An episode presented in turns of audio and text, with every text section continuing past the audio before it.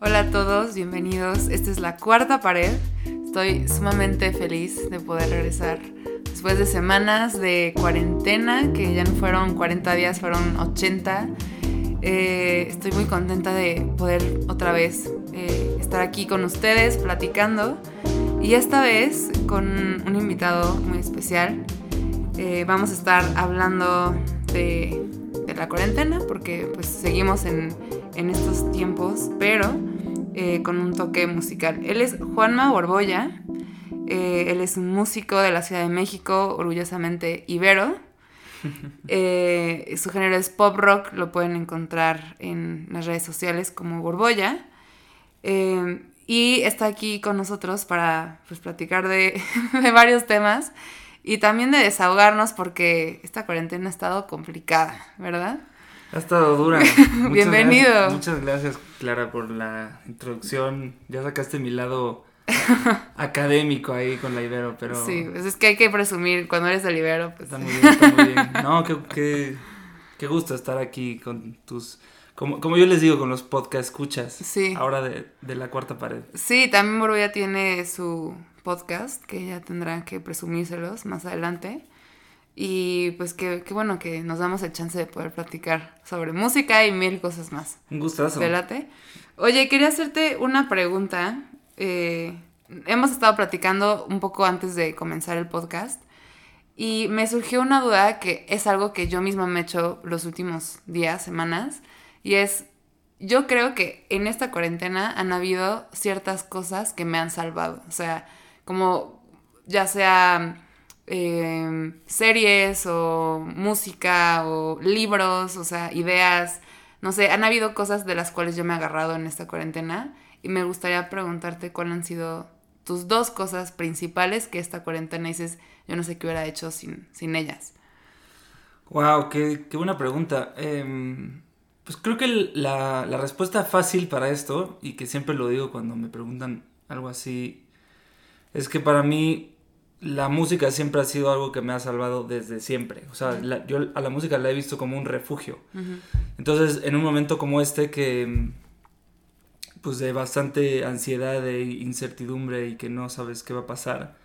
La música, o sea, y más siendo músico y tener como la libertad de claro. poderme desahogar por ahí, creo que ha sido un gran salvavidas en esta época. Pero también creo que los libros, fíjate, mm. ha sido una época que me ha dado el chance de, de, leer más de lo que normalmente podría por la rutina y por ciertas cosas que tienes que hacer todo el tiempo.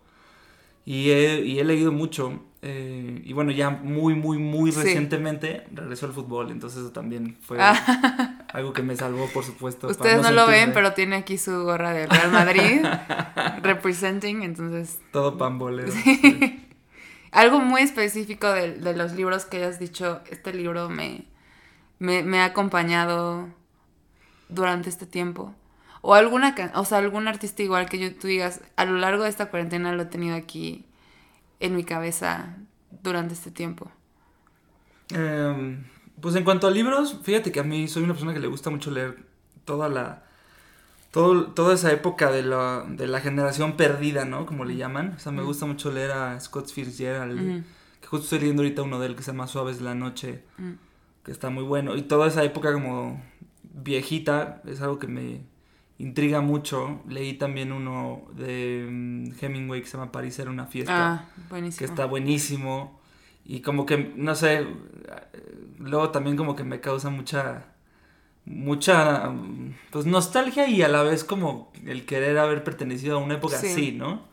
O sea, yo creo que a, a, a todas estas personas que como yo nos consideramos almas viejas, a veces es, es, es como complicado. Es nostálgico, ¿no? Ajá. Y, y, en cuanto a la música, pues justo lo, lo, que te platicaba hace rato, ¿no? Que ha sido una época como para recordar muchas de las bandas y, y de los artistas que me gustaban mucho cuando empezaba yo a querer ser guitarrista o a querer sí. ser pianista. Entonces, pues he escuchado mucho blues, mucho B.B. King, mucho um, Eric Clapton, Stevie Ray Vaughan, sí. todos esos grandes héroes, íconos de la música, ¿no? Sí. Este, y también descubierto muchas cosas nuevas. Hay un disco increíble de un artista que se llama Sondre Lerche, que es noruego, mm. que... Estábamos echándolo hace rato. Muy que, bueno. ya, que ya lo conocía, pero no sabía mucho de él últimamente y sacó mm. un disco increíble que se llama Patience, Se los recomiendo mucho a todos. Y mm, eh, también descubrí que uno de los participantes de una banda que se llama Magic, que me gusta mucho, que te contaba también, se llama Mark Peggy, eh, también tiene unas canciones solistas increíbles. Em, y pues también, no sé, también series. Vi una serie que se llama Hunters que me encantó. Hunters, eso no la he escuchado. Que sale. Eh, ¿Quién es?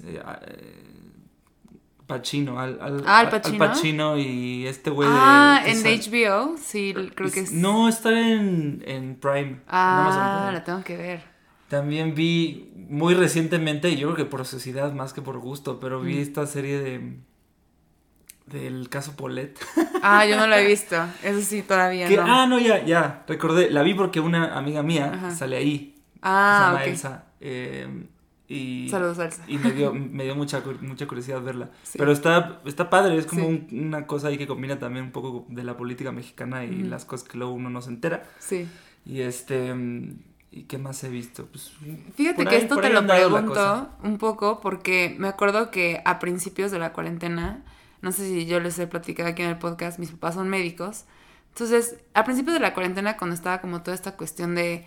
Em, como de, encontrar cuáles eran las actividades de primera necesidad, las que son las más importantes, pues obviamente los médicos estaban en primer lugar, ¿no? Y me hago que tuiteé algo que fue un poco controversial porque dije como en el momento en el que te das cuenta que lo único que puede salvarnos a todos en un apocalipsis son los médicos y los demás o sea, X en la vida que has estudiado, eh, relaciones internacionales, whatever, los médicos siempre es como, pues como la profesión más importante. Entonces, un, un amigo me contesta en Twitter y me pone como de discrepo. O sea, los, los que, o sea, ¿qué tal, qué pasa con, con la gente que hace cine o la gente que hace música? O sea, ¿cuántas vidas no han salvado en este tiempo las personas que son creadores de contenido? Y yo en ese momento dije como de, ok, sí, pero pues una vida realmente se está salvando en un hospital, ¿sabes? Pero ahorita que ya pasó el tiempo y que ya como observo cuáles fueron mis hábitos, qué es lo que estuve haciendo, nada me, o sea, si, si algo me salvó fue todo lo que, o sea, como cuidar lo que estaba consumiendo en cuanto a música, en cuanto a libros, en cuanto a periódicos, o sea, todo lo que mi mente estaba consumiendo, elegirlo bien, o sea, tener como una buena eh, elección a la hora de escuchar o leer algo fue lo que salvó mi cuarentena. O que por lo menos hizo que la navegara un poco mejor, ¿no? Entonces, no sé, yo me clavé muchísimo con... con... Igual, hace rato decías una, frase que me gustó mucho, como regresar al origen. Mm. Eh, siento que en, en mi vida diaria me encanta la música, pero no siempre tienes el momento como disfrutarlo, de realmente sentarte, escuchar un álbum. O sea, eso es algo que yo nacía desde secundaria, prepa. O sea, que realmente te sentaras y dijeras, voy a poner un nuevo álbum, lo voy a escuchar desde cero, voy a como apreciarlo todo. Me pasó en esta cuarentena otra vez y no sabes lo, lo increíble que la pasé. O sea, hace rato hablábamos de Parcels, me eché el, live de Parcels y fue una gran experiencia, ¿sabes? Entonces, no sé, yo creo que como este tipo de hábitos sí fue algo que a mí personalmente me ayudó muchísimo. Sí, es que claro, o sea, creo que, o sea, coincido contigo en el, en el punto de vista como, pues quizá más trascendental, ¿no? De que, de que los médicos, pues sí están salvando una vida humana y, y, por supuesto que yo creo que es de las profesiones más valiosas este, en esta época y que, y que yo, o sea, no sé, yo digo, no soy médico, pero admiro muchísimo lo que hacen y, y mis respetos a todo el trabajo que, han hecho, no nada más en, México, sino del mundo entero, ¿no? Pero sí, creo que hablando de lo que dices tú del arte y los creadores de contenido, fíjate que yo sí tomé este rol, em, pues como de responsabilidad social, si lo quieres ver así, de de darle más a la gente que te sigue. Por lo mismo de que yo, pues, o sea, por ejemplo, para mí ahorita que el fútbol regresó y fue como un respiro así de... Sí. Pero al principio no había fútbol. Y yo justo cotorreaba con mis amigos y les decía, es que esto estaría poca madre si hubiera fútbol todos los días, ¿no? Pero luego dices, no, pues güey, es la misma persona que tienes que estar encerrada en su casa. Claro. Y que no se puede dar el lujo de estar saliendo porque se va a contagiar del virus y entonces luego ya no va a haber fútbol nunca, ¿no? Este, y, y entonces, eh, pero ahora, ahora que ha, que ha vuelto, yo, yo creo que coincide un poco con lo que yo quise tomar este rol de, pues de decir, habrá gente en su casa que le gusta lo que hago, que me sigue y que pues yo la verdad antes de esta época no me consideraba una persona que subiera muchas Insta Stories o muchos Instagrams Lives ni nada de esas cosas. Como que promocionaba lo esencial, pero para mí era más importante pues un concierto en el escenario y otro tipo de cosas, más el contacto personal con la gente que te sigue, ¿no? Y, y ahorita como que pues he tomado toda esta responsabilidad de, de más allá de la música, del entretenimiento. Y creo que eso también es un gran salvavidas para la gente. Eh, cuando se hace bien y cuando tiene un propósito. Se hace bien, completamente de acuerdo. Sí. No, y está cañón lo que dices porque, o sea, justo quería preguntarte cómo habías tú asumido esta cuarentena. Eh, porque muchas personas, o sea, creo que a todo mundo nos agarró en curva, ¿no? O sea, nadie sabía cómo lo íbamos a hacer. Es la primera vez que vivimos algo así, entonces creo que todo el mundo intentó hacer lo mejor que pudo o está intentando hacer lo mejor que puede. Pero sí, o sea, está interesante eso que dices, como tomar esa responsabilidad social de, ok, tengo esta cantidad de personas que saben quién soy, que les gusta mi trabajo, ¿cómo puedo yo hacer que tengan un mejor día, que se sientan conectados con ellos mismos? Completamente, y es que, y es que si lo, si lo ves desde ese punto, pues también esa es tu chamba, ¿no? O sea, yo, o sea, si, si, lo aterrizo todavía más, mi, mi, trabajo como artista y como músico es entretener y, y la gente va a un concierto o escucha una canción por tener un ratito para despejarse de, de, su, de su rutina, ¿no? De que a lo mejor tuvieron un día pesado, pero es viernes y me van a ver a un concierto y, y pues ya les cambió un poco el chip de por lo menos ir a, echar unas chelas y, oír un poco como de música, ¿no? Sí. Y, y sí, como que yo, pues, obviamente me agarró en curva. Creo que a los músicos y a los artistas particularmente nos pegó de una manera mucho más dura porque pues no tenemos conciertos. Los conciertos digitales, hay algunos que son de, de paga y otros no pero la mayoría no, y la gente que, lo consume pues no paga nada, pero tú como artista sí estás destinando un tiempo a entretenerlo y que debería remunerarte, ¿no? Aunque, aunque mi remuneración también yo la he visto mucho de manera emocional y de manera como de sentir que estoy generando más comunidad de la que tenía y, más cercanía con la gente que sigue, pero, pero pues, este, te tienes que Adaptar, ¿no? Adaptar y yo lo que he hecho pues es escribir muchísimo. Claro. Lo que te platicaba, que ya empecé a comprar unas cuantas cosas para el home studio aquí en, la casa y, y eso es lo que me va como a pues cambiar un poco el, el, chip de decir, ok, esta es como la famosa nueva normalidad de la que todo el mundo habla, ¿no? Y desde mi lado pues es intentar sacar, hacer lo mismo que venía haciendo, pero desde un lado digital y no perder esa costumbre de estar sacando contenido. Sí, sí. Y sabes que ahorita que estabas hablando de eso, me, me llena, o sea, me llega a la mente dos cosas. Uno, quienes me conocen saben que soy fan número uno de Drexler. Amo a Jorge Drexler. Es, es, es, una persona que, que aunque no fuera músico, me caería bien y es, alguien que admiraría, sí, ¿sabes? Como, sí, como que es un buen tipo, Sí, es como que quiero, quiero ser tu amiga, ¿sabes?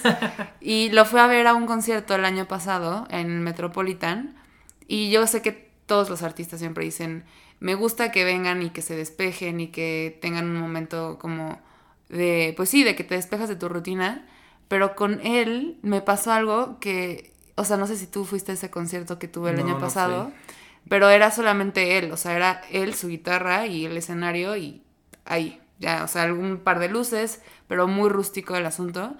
Y a mí lo que me hizo fue que más que despejarme, me centró. ¿Sabes? O sea, me, me, me regresó a mi centro de decir, este es mi origen, o sea, mi origen es sentirme de esta manera, percibirme de esta manera, o sea, como que me siento muy alineada con su conversación, con lo que él piensa, es como una narrativa muy entre música y científica, entonces, no sé, me gusta muchísimo. Y también tiene como varias reflexiones en su música que me gustan y que creo que he tratado de en esta cuarentena aplicar que es el valor del silencio, que ya lo hemos platicado algunas veces aquí en el podcast, de cómo el silencio eh, está en este momento donde todo es ruido, el silencio es muy valorado, porque, no sé. Por supuesto. Entonces, este, él en el escenario decía eso y, me gustó mucho porque dije, no, yo no, me, yo no me estoy distrayendo de nada, yo me estoy reencontrando a mí misma en un concierto donde venía a distraerme.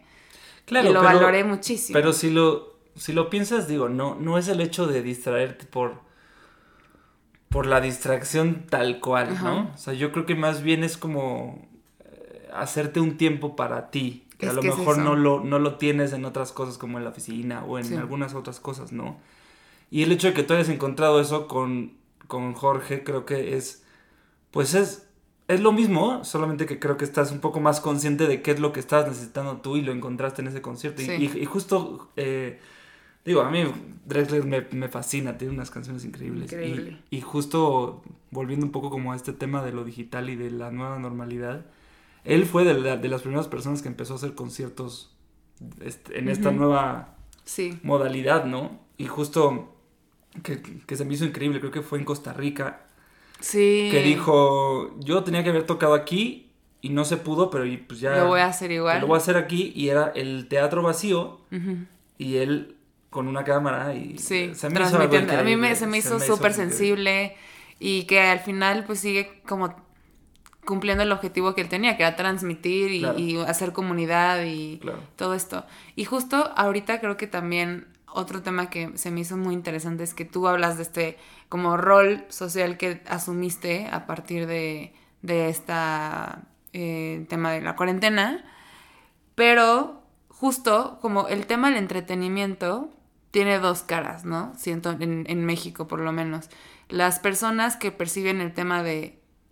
Y, y no creo que esté mal, ¿eh? o sea, yo no hablo de que algo es bueno o malo, pero que lo perciben como "Va- me voy a ir a distraer y me voy a ir a reconectar. Que ambas pueden ser entretenimiento, pero ¿cómo es que entonces vamos a, como tú como creador de contenido, como músico, como artista, te gustaría o crees que debería de ir de virar la conversación en esta nueva normalidad entre comillas, porque yo no sé a qué nos referimos cuando hablamos de nueva normalidad, pero todos sabemos este al final que hablamos de este tiempo post pandemia. ¿Cómo es que el entretenimiento se puede ver sabiendo ya que, al menos yo, lo, la reflexión que he hecho en los últimos meses es, yo no quiero regresar a la normalidad, ¿sabes? Claro. O sea, yo no quiero regresar a, un, a este como tren de acciones que nos llevó a un punto en el cual tuvimos que todos irnos a nuestras casas porque no fuimos conscientes de nuestros hábitos. Yo que estoy muy muy metida en temas ambientales, que no fuimos conscientes del impacto que tenemos, que no fuimos, o sea, que incluso socialmente nos afectó muchísimo. Yo no quiero regresar a eso, yo quiero crear una nueva normalidad. ¿Y cómo es que los creadores de contenido pueden tomar un rol, social para entonces, como hablábamos al principio, em, salvar vidas, ¿no? Salvar vidas desde este espacio en el cual, pues, no, no estamos cuidando la salud del cuerpo a alguien, pero le estás cuidando la salud emocional, ¿no? Que es igual de importante. Por supuesto, está súper interesante todo esto que dices y yo creo que, pues ahorita, ay, no sé, estoy un poco diciéndolo como viene No, no, es, es, como que estás pensando en voz ahorita, alta. ¿no? Entonces, exacto, voy a, voy a estar pensando en, en voz alta y espero que esto haga sentido. Pero yo creo que uno de los grandes retos de los artistas antes de una cosa así era intentar conectar con la gente a partir de ideas que venían del artista nada más, ¿no? Es decir, tú como compositor te sentabas a decir, pues hoy voy a escribir pues esta de la friend zone porque pues estoy viviendo eso. Yo particularmente soy un cantautor que escribe de lo que vive, entonces eh, el éxito que ha- ha- han tenido mis canciones es que quizás son temas cotidianos que, que, que la gente se puede conectar con eso, ¿no? Eh, pero bueno, gente que hace canciones de otro tipo, o sea, si piensa en una, en una temática y así lo desarrolla y, y el propósito siempre es intentar que la gente conecte con eso Sí. para que se consuma y, y- Ujú. y- y al final sea un, un- Sí, un producto que un- pueda un producto servir. que tenga éxito y que continúe su camino, Sí. ¿no? Hoy en día mm, eso me parece que ha cambiado, por supuesto como todo ha cambiado, pero eh, ahorita todos estamos viviendo lo mismo. De, de una u otra manera, todos estamos en las casas, todos no podemos hacer las cosas que nos gustaban. Este, hay mucha gente está sufriendo de ansiedad, mucha gente está sufriendo Este, ¿cuántos casos no has escuchado de pues, parejas que se pelean? Que, o, o el caso contrario, que más bien le están escribiendo a la ex para ver si la reconquistan porque están aburridos. O, justo veía, veía un tuit padrísimo el otro día que ubicas todo, todo, todo esto que decía que, que ahora en la, en la pandemia que la gente comía no porque tuviera hambre, sino porque estaba aburrido. Sí. Pero el otro día vi un, vi un, vi un tuit que decía, ¿se acuerdan que decíamos de lo de la comida que es por, por aburrición? Pues si sus exes les están escribiendo es por lo mismo, temo decirles. Y se me hizo increíble. Sí. Entonces como que siento que estamos compartiendo un poco lo mismo y creo que el mensaje hoy en día puede conectar un poco más por eso, ¿no? Ujú. O sea, eh, ahora también, eh, justo yo, ayer justo salió una, una canción mía que se llama Salir de mí, que le escribí con un amigo que se llama Mario Ponce y habla justo de esta época.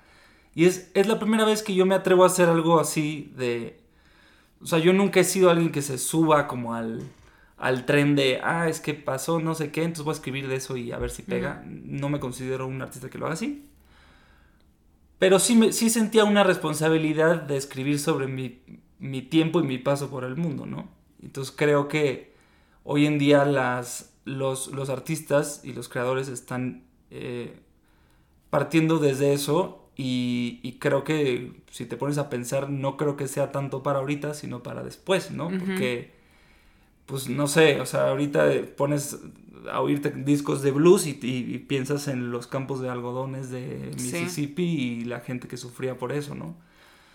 Y años más tarde de ahora, pues, o sea, para la gente que va a nacer después y que va a crecer y que va a descubrir la música de Mm. los 2020, Wow, qué loco. va a ser, va a ser toda esta música. Entonces yo, yo creo que como, como creadores de, de contenido hay una responsabilidad ahí de pues de reflejarlo cada quien a su, a su manera y, y con su estilo y, y- y me parece que es algo increíble. O sea, hay, hay, Sí. hay, hay gente que ha escrito canciones, tengo amigos que lo han llevado por el lado más chusco y escribir canciones desde el lado más cómico, que también está padrísimo porque pues la burla siempre es como... Sí, es también como un reflejo, es- ¿no? Y es, De- y es un alivio Sí, eh, porque la risa pues es una... Es curativa. pues, es, es una terapia, ¿no? Pero yo, yo lo veo así, la verdad, yo lo veo como una responsabilidad de eso. Eso está increíble porque creo que al principio de la cuarentena todo el mundo tenía como expectativas muy fuertes de no, ahorita que estamos encerrados, ¿se acuerdan de la generación tal que hizo no sé cuántas cosas y obras y eh, los genios que estuvieron encerrados y escribieron no sé cuánto? Y luego es como de, yo me acuerdo que vi uno así, o sea, un, un tweet que decía eso y lo retuiteé y puse así como de, pues yo no creo que pase eso porque todo el mundo anda en TikTok, ¿sabes? que tampoco creo que esté mal, solo que está muy chistoso, ¿no? Pero ahorita que, que tú lo dices como una responsabilidad social, creo que incluso para los que no son con- como creadores de contenido, cualquier persona es creativa. O sea, yo creo que todos tenemos esa capacidad de crear y de, de encontrar nuestras formas de expresarnos.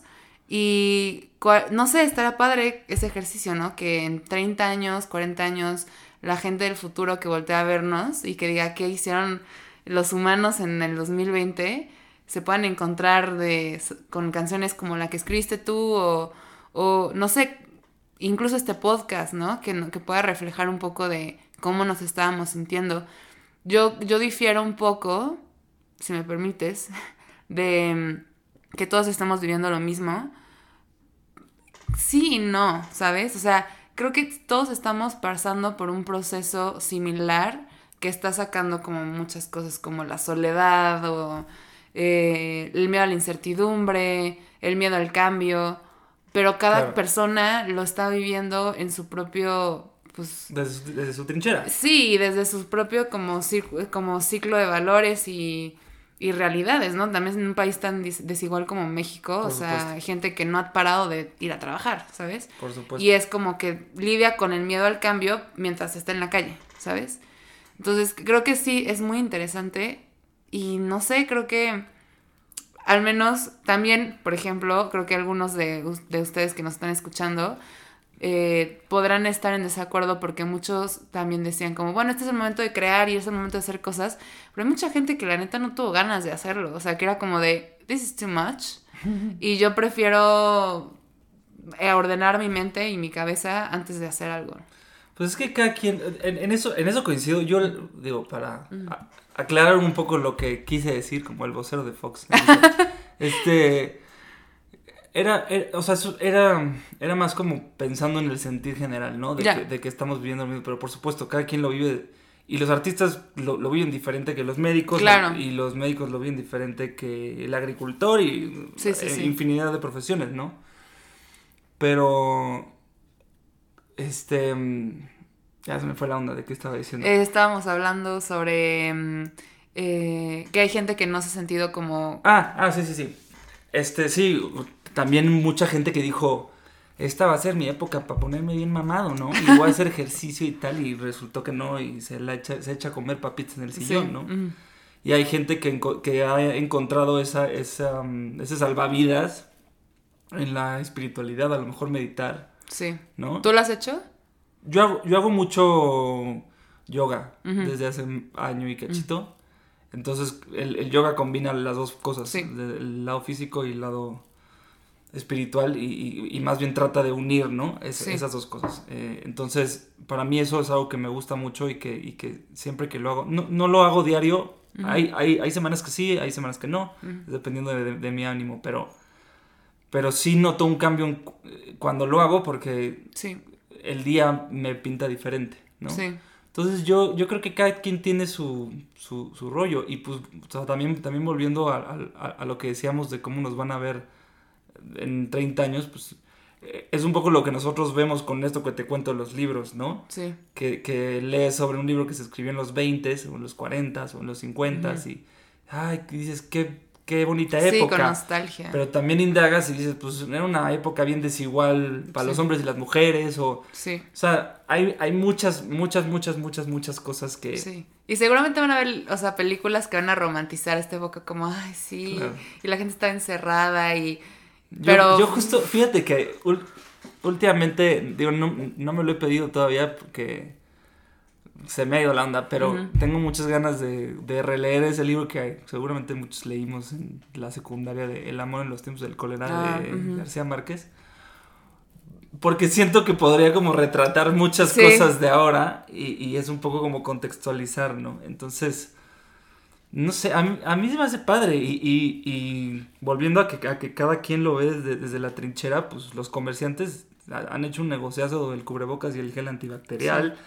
Y ahora yo veo en, los partidos, volviendo al tema futbolero, que los equipos salen al campo, cada, cada uno con sus mascarillas. Wow. Y tienen el logo del equipo. ¿En serio? Yo no lo he visto. Bueno, unos, otros no, pero es, es como... O sea, se me hace muy curioso cómo cada, cada ámbito y cada profesión se va como adaptando, ¿no? No manches, qué fuerte. Yo creo que todavía no terminamos de ver el alcance que va a tener este, estos tiempos de transición. O sea, apenas comenzamos a, a atisbar qué es lo que va a estar pasando con el fútbol, ¿no? Algo que teníamos como muy normalizado. Claro. Eh, las escuelas, o sea, en México todavía creo que estamos muy lejos de, de llegar a un punto en el que ya se abran los restaurantes y los bares así, a diferencia como en Europa. Pero a mí se me hace, o sea, como que creo que uno de los temas que me, quiero como llevar de esta cuarentena es eh, pues entender el valor de, la creatividad, ¿no?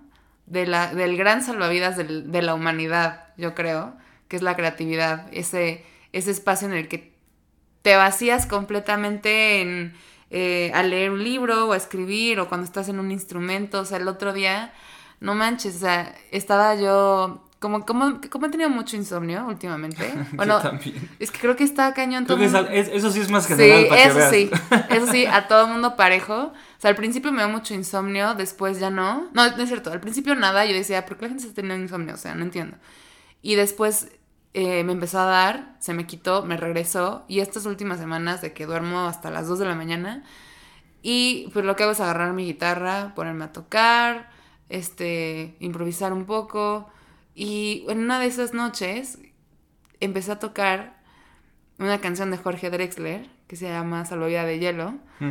Y dije, qué fortuna tener esta herramienta y poder, poder ser, o sea, en este instante y, como como el yoga, ¿no? Como cuando haces yoga, cuando meditas, que como que, o cuando haces ejercicio, que terminas de correr un maratón y sientes como que ya no te pesa el cuerpo, así me sentí en ese momento. No sabría decirte porque nunca he corrido un maratón. bueno, cuando corres una carrera de dos kilómetros, después de eso, dices, no manches, ya no, ya no tengo ni nada que me pese en el cuerpo. Así me sentí en ese momento después de tocar la guitarra. Fue como, qué bendición, o sea. Es que estás, estás desahogando muchas cosas. O sea, yo, la, la, verdad, y justo se los platicaba a la, a la gente que me sigue ahí por el, por el Instagram que ya, ya, ya, que, que, luego también hacer tantos Instagram Lives ya, ya, Yo más veo como dice, Borboya Music está iniciando un, no, Y ya, y ya, y ya también como que la gente, por, por lo mismo que lo he hecho más seguido, ya como que lo agarra como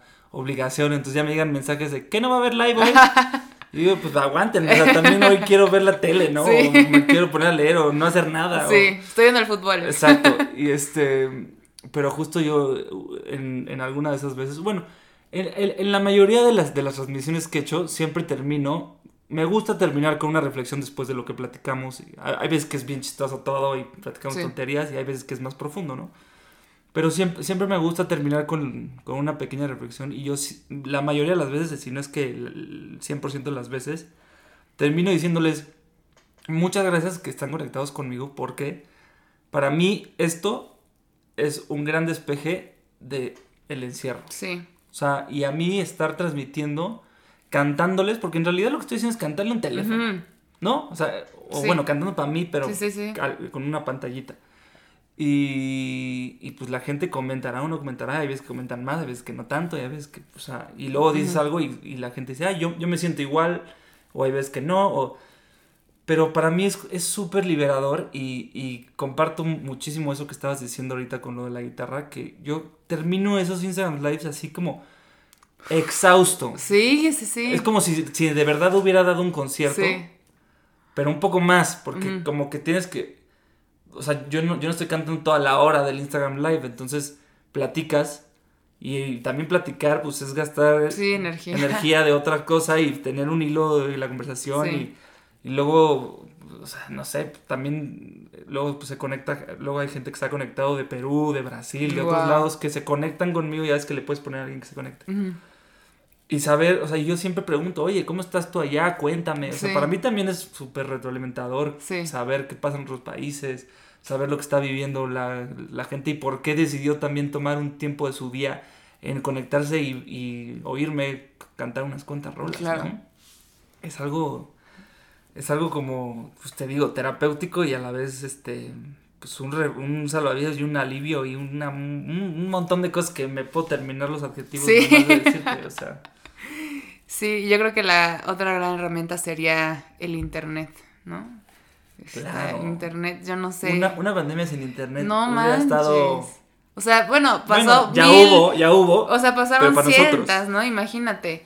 En una época donde no sabías lo que estaba pasando con no sé, tu pareja, tu familia, lo que estaba pasando al otro lado del mundo, no sabías si ya habían terminado, si ya estaban bien, o sea, y de pronto llegas y tienes esta como sobrecarga cognitiva de información en un teléfono que abres y Donald Trump y no solamente está el coronavirus, está pasando esto, eh, otro problema. Todo el tema del, del, racismo. Sí, o sea, es como una sobrecarga cognitiva que por eso yo aprecio tanto eh, y, creo que es a lo que se refería mi amigo con aquel tweet. Que estos espacios de gente que pues, escribió, que hizo una película, lo que sea, porque el estar todo el tiempo pendiente es, es, importante y yo lo, o sea, les invito a que lean las noticias. Yo a eso me dedico, pero también es muy importante tener tu tiempo para poder, pues, como ser un poco, estar en el momento, presente. Pero, sí, y estoy, estoy completamente de acuerdo, pero, por ejemplo, a ti que tu chamba es estar súper bien informada de eso, ¿qué, ¿qué tanto has notado que ha cambiado tu estado de ánimo? Mucho. Sí, es que, o sea, para, para complementar un poco lo que te estoy diciendo, yo justo cuando empezó todo este rollo procuraba estar bien informado siempre, ¿no? De, ¿Cómo va? Porque empezó pues durísimo en Asia, ¿no? Y luego el tema era, no, es que en Italia ya hay no sé cuántos muertos, y luego en España, no sé qué, y, o sea, y en los países un poco, o sea, puntualmente que le estaba yendo peor, ¿no? Y pues decíamos, nah, aquí no nos va a pasar tanto y tal. Y luego empezó en México y empezó más duro en México. Y luego Gatel no nos ayuda en nada. Y, este, y, y, y, una, y una bola de, de cosas que yo también en el, en el principio de la, pandemia me, me, agarró encerrado con mi papá. Y, y, este, y él es alguien que le encanta estar siempre informado y siempre ver lo que está pasando y, y las noticias. Y, y, veo, y, veo un programa que le gusta mucho que es La Hora de Opinar con, mm, Leo Zuckerman. Sí. Y yo como que un poco al, principio seguí ese hilo y decía, bueno, pues yo también quiero estar enterado todo el día. Y luego dije, no, porque me está dando muchísima ansiedad.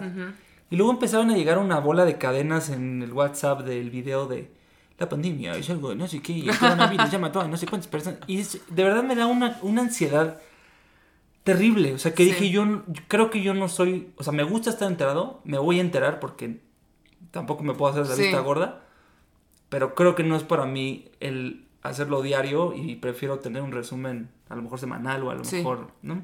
Sí. Pero tú que, que sí tienes que estar mucho más pegada a eso, pues no, o sea, ¿cómo, cómo, has, cómo has cambiado tú en eso? O, o, más bien, ¿cómo lo afrontas también, no? sí. Pues, hay maneras. Yo creo que está muy chistoso porque justo, o sea, yo, a mí toda la vida me ha encantado estar metida en noticias y leer periódicos y la coyuntura, pues es lo que estudié, ¿no? Entonces, en teoría, yo tendría que estar acostumbrada a eso, pero creo que el hecho de estar encerrado en el mismo lugar, donde tu única forma de estar en contacto con personas es, tu teléfono, se vuelve como un arma de doble filo, porque por un lado es tu, tu ventana al mundo y tu ventana de saber lo que, cómo está tu familia y tus amigos, pero también donde te enteras de un montón de cosas que no, no sé si son necesarias que sepas, ¿sabes? Y, o sea, por ejemplo, el primer fin de semana, creo, o el primer lunes de cuando empezó todo esto, del encierro, yo lo que hice fue, voy a iniciar este momento con un retiro del silencio. Y lo hice porque yo ya tenía ganas de irme a un retiro de silencio antes de la pandemia, no se pudo por obvias razones, iba a ser de siete días, así por intenso de hecho de los jesuitas. Pero dije, bueno, lo quiero hacer yo en mi casa. Le dije a mi roomie, no te voy a hablar en un día. Y me dijo, ¿por qué? No sé qué. Y yo, no, no, no, es que, o sea, quiero... Ajá, yo sé, además ella que es bien platicona, y yo también, pero, o sea, nos gusta mucho hablar y sí fue como de, pues es que necesito, pues ver, como que centrarme y empezar como limpia de mi cabeza y tal. Y un día fue no hablar para nada, no abrir mi teléfono, no prender música, nada.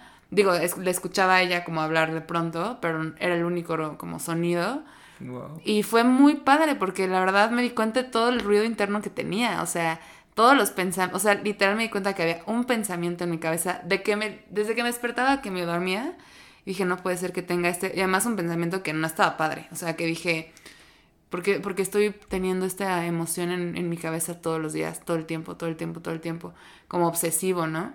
Y no sé, como que ahora que lo veo meses después, me doy cuenta que la enseñanza más grande que tuve en esta cuarentena la tuve el primer día y no me di cuenta. Y fue que estaba, o sea, ya, ya había meditado, porque además medité un montón ese día, este, leí, ah, no es cierto, no podía leer. No podía leer, no leí. Claro, porque es como... Exacto, como consumir. Entonces nada más estaba como meditando y así. Entonces ya había limpiado mi cuarto, ya había vaciado un buen de cosas, ya había como, porque hice un montón de cluttering y ya no tenía nada que hacer, entonces estaba con una manzana, me, me tiré al piso y me comí esa manzana y fue el momento más feliz que he tenido en esta cuarentena. Y va a sonar chistoso, pero fue como, como estar presente comiendo una manzana y decir, esto es todo lo que tengo. O sea, este momento es todo lo que existe. Yo no sé si voy a estar aquí en esta casa encerrada cuatro, cinco, seis meses, tres semanas, pero este momento lo estoy disfrutando tanto. Está, es increíble eso que dices, ¿eh? Y, y, a mí, fíjate que eso, eso que estás diciendo, a mí siempre me ha causado muchísima intriga de... Que yo luego digo, es que pues claro, estamos bien acostumbrados al celular, a la tele, a estar conectados al internet. O sea, hoy en día pensar en no tener wifi es como... ¿Cómo? Sí, sí, sí. digo, quizá tú y yo sí nos tocó más el que tenías que descolgar el teléfono. Sí. No, no, bueno, más bien usar la línea Ajá. de teléfono y si lo descolgabas tú... tú Ya sé, "Ay, sí, güey", ¿qué hicieron? Y como oír cómo se marcaba para el, internet. y ujú. toda, esa- toda esa etapa como de transición, ¿no? Pero yo pienso muchísimo y digo, pues bueno, la gente antes era de, pues, hazte cuenta, quedabas a las 5 y pues era como un voto de fe de decir, pues va a llegar, Ajá, ¿no? Y, y ahorita es como un rollo mucho más de ansiedad de, claro. es que ya voy tarde, le voy a avisar. Sí, O sea, yo, yo que soy una persona súper puntual, Sí. si voy tarde, puta, me siento pésimo, Sí, entonces sí, aviso, entonces marco, oye, perdón, voy, voy tarde, pero ahorita llego y tal. Sí. Y, y además ya te vieron en línea y entonces sabe que estás... Que eso, que eso justo estaba leyendo, creo que ayer o antier, no, o más bien una amiga justo fue la, fue la que me dijo que que lo de las palomitas creo que ya no digo, Ah, ya lo quitaron, digo, lo ¿no? del que sales como en- Escribiendo y en línea. ya lo quitaron. Ujú. Y dije, se tardaron, o sea, qué cantidad de problemas no se han de haber generado. Digo, yo Yo no lo tenía porque yo sabía que era un problema. O sea, yo no quiero saber que sepan que... Digo, ah, que- no, la última conexión fue lo que quitaron. Exacto, sí, porque lo, Sí. lo- lo de las palomitas yo, yo igual Sí. siempre lo he tenido porque me La da, última conexión me da mucha quitaron. ansiedad saber Sí. cuándo lo vieron y esas cosas, pero pero este lo, lo- lo de la última conexión, pero pues yo conozco mucha gente que sí, o sea, de que se la armaban de todos Sí. así a sus novios, novias de, es que te vi. Pues sí, brother, pero pues güey, Sí. a lo mejor está en el baño haciendo popó, ¿me entiendes? Sí. O a lo mejor está en la oficina en una junta y tiene el WhatsApp en la computadora y Sí. o sea, Nunca estás ahí creo que sí, nos ha, sí nos ha ayudado muchísimo toda esta tecnología, pero también nos ha hecho ser más controladores. ¿no? Sí. O sea, como que saca a relucir esas como neurosis sociales que tenemos, eh, para bien y para mal, ¿no? Ahorita que dijiste neurosis, eh, no sé si conoces a un comediante que se llama Ricardo. Sí, pero no he visto. Que de- tiene una, una cosa ahora que sacó Sí. en la cuarentena que se llama Neurosis y Ánimo. Y, y son clipsitos así de dos minutos o lo que sea. Y lo que hace son videitos donde él se, se, se queja y se burla de las cosas que han pasado en la cuarentena. El otro día subió un video de una chava que llegó por una pizza y como no tenía tapabocas no le quisieron vender la pizza. Y Ah, entonces es la mm, Lady. Pizza. Y entonces rompió el mostrador de la pizza y Wow. le mentó la madre al güey que no le quería vender la pizza. Pero pues los güeyes estaban diciendo, pues Sí. las reglas son estas y no te vamos a vender Sí. una pizza. Y sí se me hace impresionante. Y, y- y- y, este. O sea, la, la cantidad de, de. Pues de cosas que ha sacado también. Ahora sí que mucha gente ha sacado también el cobre, ¿no? En esta Sí. cuarentena. Que a lo mejor decían, ah, pues este cuate se ve paciente y tal. Y pues no tanto. Y. No. y no Fue sé. la caja de Pandora. Fue la caja de Pandora. Sí, ¿te late si vamos a una pausa? Vamos a una pausa. Va. Y regresamos. Y regresamos. Pues en este segundo bloque ya, ya les platicamos de nuestros salvavidas y de las neurosis sociales.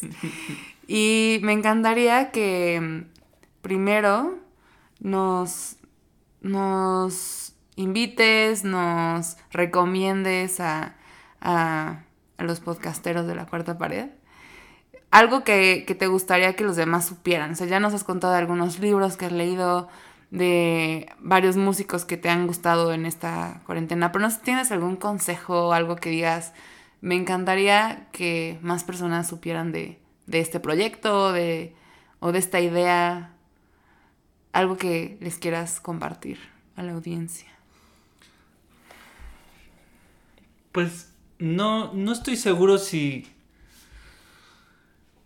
Si hablar de un proyecto o algo, algo muy, muy puntual sea lo que quiero decir. Puedes decir 12. Pero, pero me parece que el, el mejor proyecto al- a- en lo que nos podemos concentrar en esta época de mucha reflexión y de mucho caos y de muchas cosas que están sucediendo en el mundo más allá del, del coronavirus, eh, creo que hay que concentrarnos en la empatía.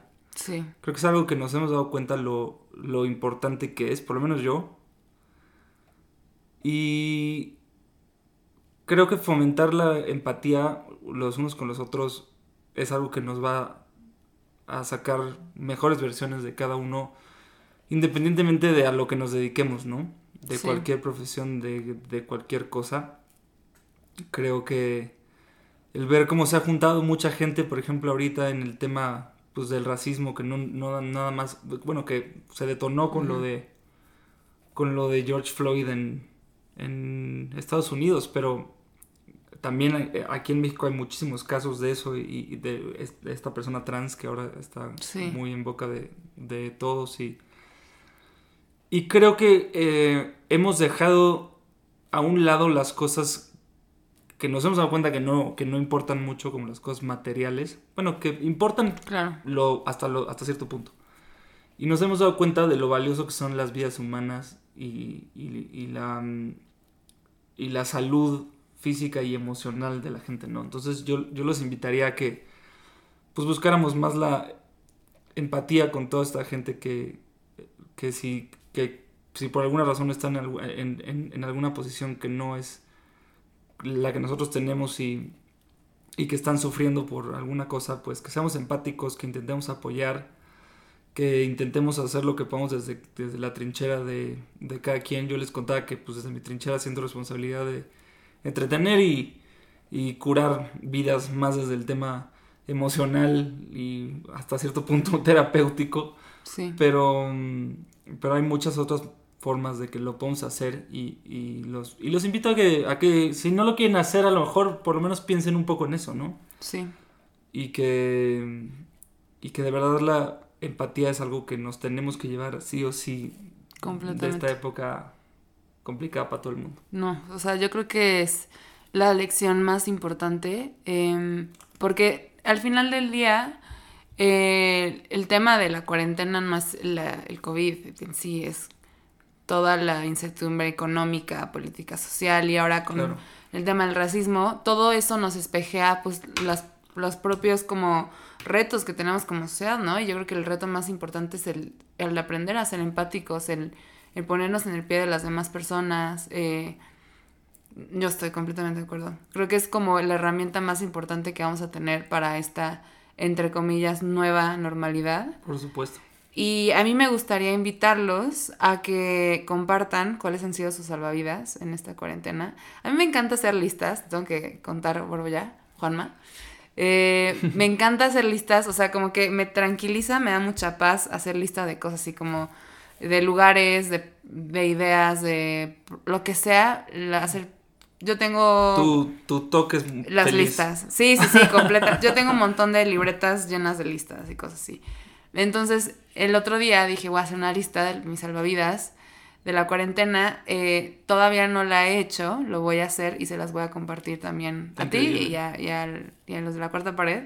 Y quiero que ustedes también nos, nos la compartan, porque creo que también... Pues, podemos hacer una gran lista, ¿no? Exacto, y creo que también está padre porque pues empiezas como a, a encontrar salvavidas que son afines a ti. uno de los que a mí en corto ahorita, o sea, me viene a la mente es que me, me di cuenta que me gusta mucho cocinar, o sea, siempre había querido explorar la cocina y siempre había querido como meterme, y lo había hecho antes en otras épocas de mi vida, pero ahorita me he dado cuenta que, que, que, no, que no soy mala, que soy buena. Qué está increíble. y que me gusta y es como, no sé, es una práctica que también me, me, me ayuda a sacar un lado creativo diferente, pero pues que está muy padre, ¿no? Entonces, pues compártanos sus salvavidas de la cuarentena. Y qué gusto tenerte en este primer episodio de la segunda temporada. No, hombre, el privilegio. Neta, muchas gracias. El mío, el mío y y, qué padre también hablar de esto, porque yo siento que una, de las cosas de, que, ha pasado es como que también sentir este aislamiento de no hablar con, con, gente, entonces siempre es muy liberador este, este, este tipo de, charlas y, y, qué fregón y ojalá que lo que, que lo que platicamos les sirva también a los que nos están escuchando. Sí. Y quiero ver esas listas porque, sí. porque va, a estar, interesante. Va a estar bueno ahí ver qué, qué cosas están en común. Oye, ¿qué sirve para, para tu proyecto en los próximos? Que sigue muchísima música, la verdad. Em, lo, lo, que te contaba hace rato que, que ya me estoy haciendo de un mejor home studio, entonces pretendo sacar mucha música de aquí a lo que queda del año.